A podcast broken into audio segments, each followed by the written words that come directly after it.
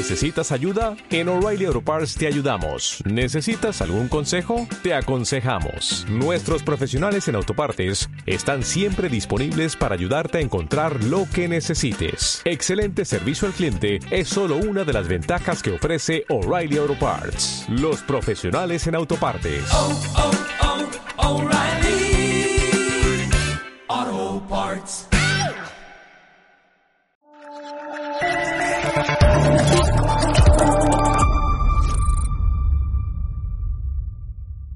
Que eres una mala persona ¿Pero por y en este momento dejo para siempre Sí. de contestar a tus preguntas. Pero porque soy mala persona. No voy a responder a tus preguntas. ¿Usted prefiere hablar con terroristas?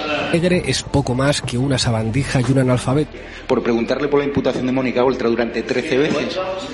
¿Eso es ser mala persona? ¿Preguntarle? ¿Debería Javier Negre estar en la cárcel? No estás acreditado. ¿Tú me quieres echar? Sí, claro. Ah, sí, sí, sí. ¿Vale? ¿Libertad de prensa no? No, no, no. ¿Puedo hablar en catalán? ¿Me lo puedo hacer en catalán, por favor? Es que si no, no lo entiendo. Los que recibimos Esto- insultos somos nosotros, no que nos llamamos fascistas, ultraderechas, Esto fachas. no es...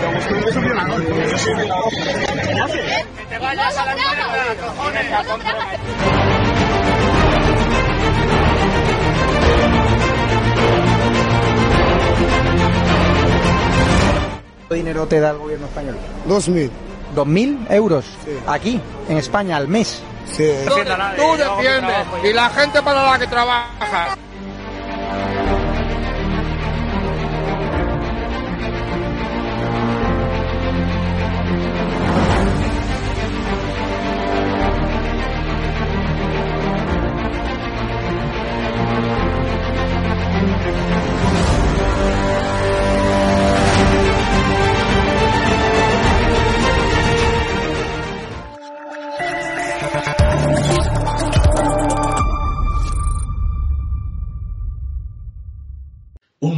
Perdido.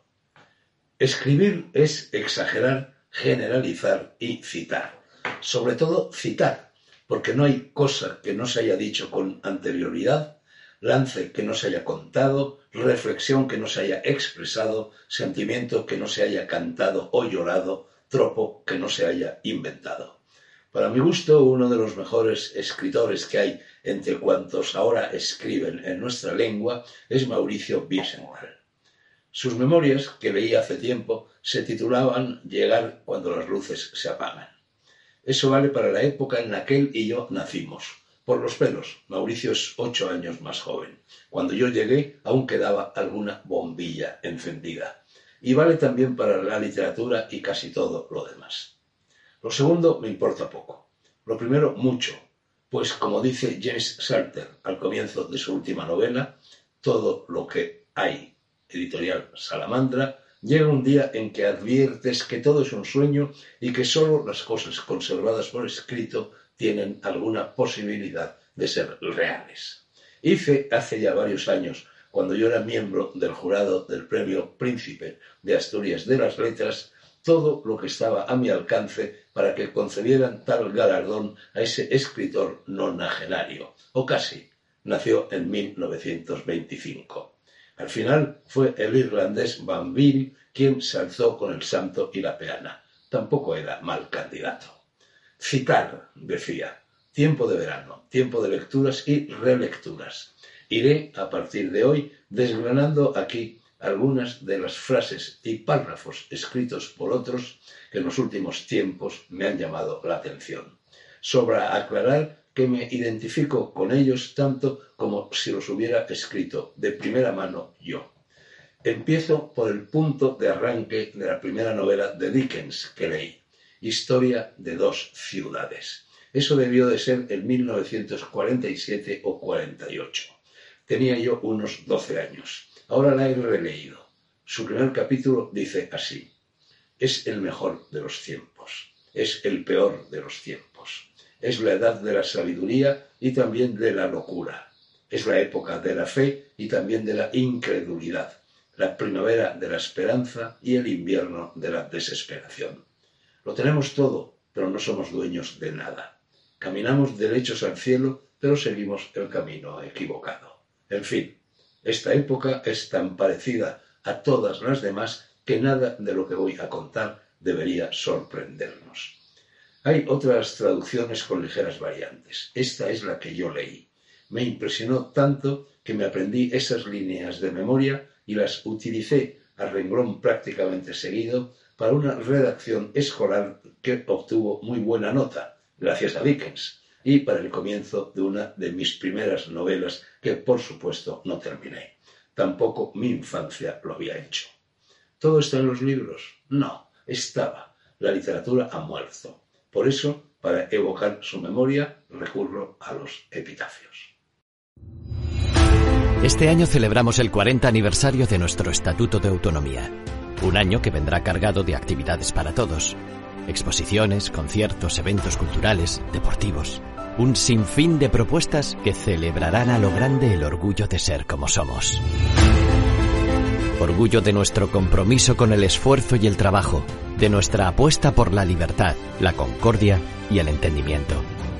Orgullo de nuestra tierra fértil, hermosa y acogedora. Orgullo de nuestro pasado y nuestro presente, porque nos permite avanzar hacia un futuro innovador, de vanguardia.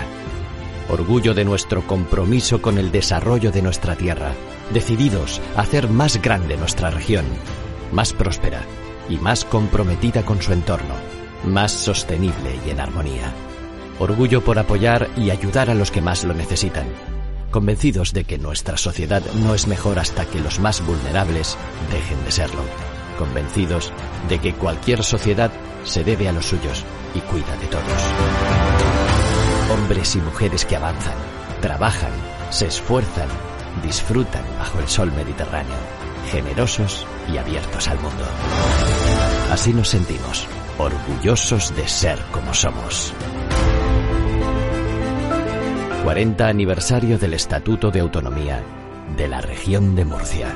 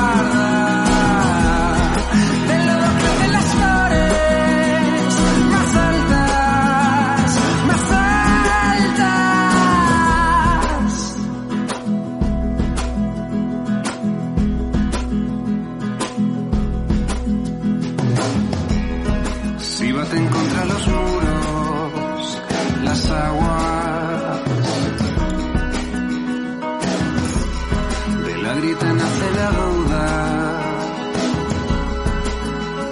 Más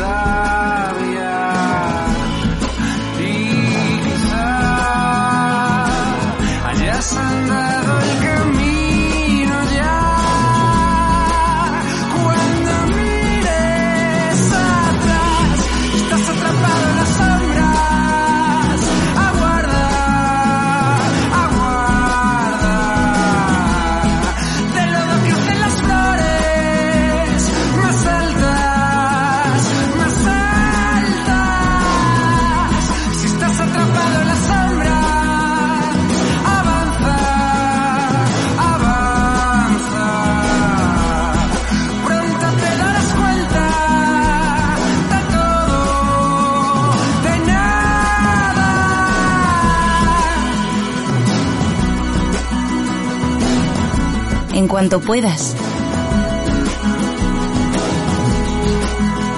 Camina a Galicia.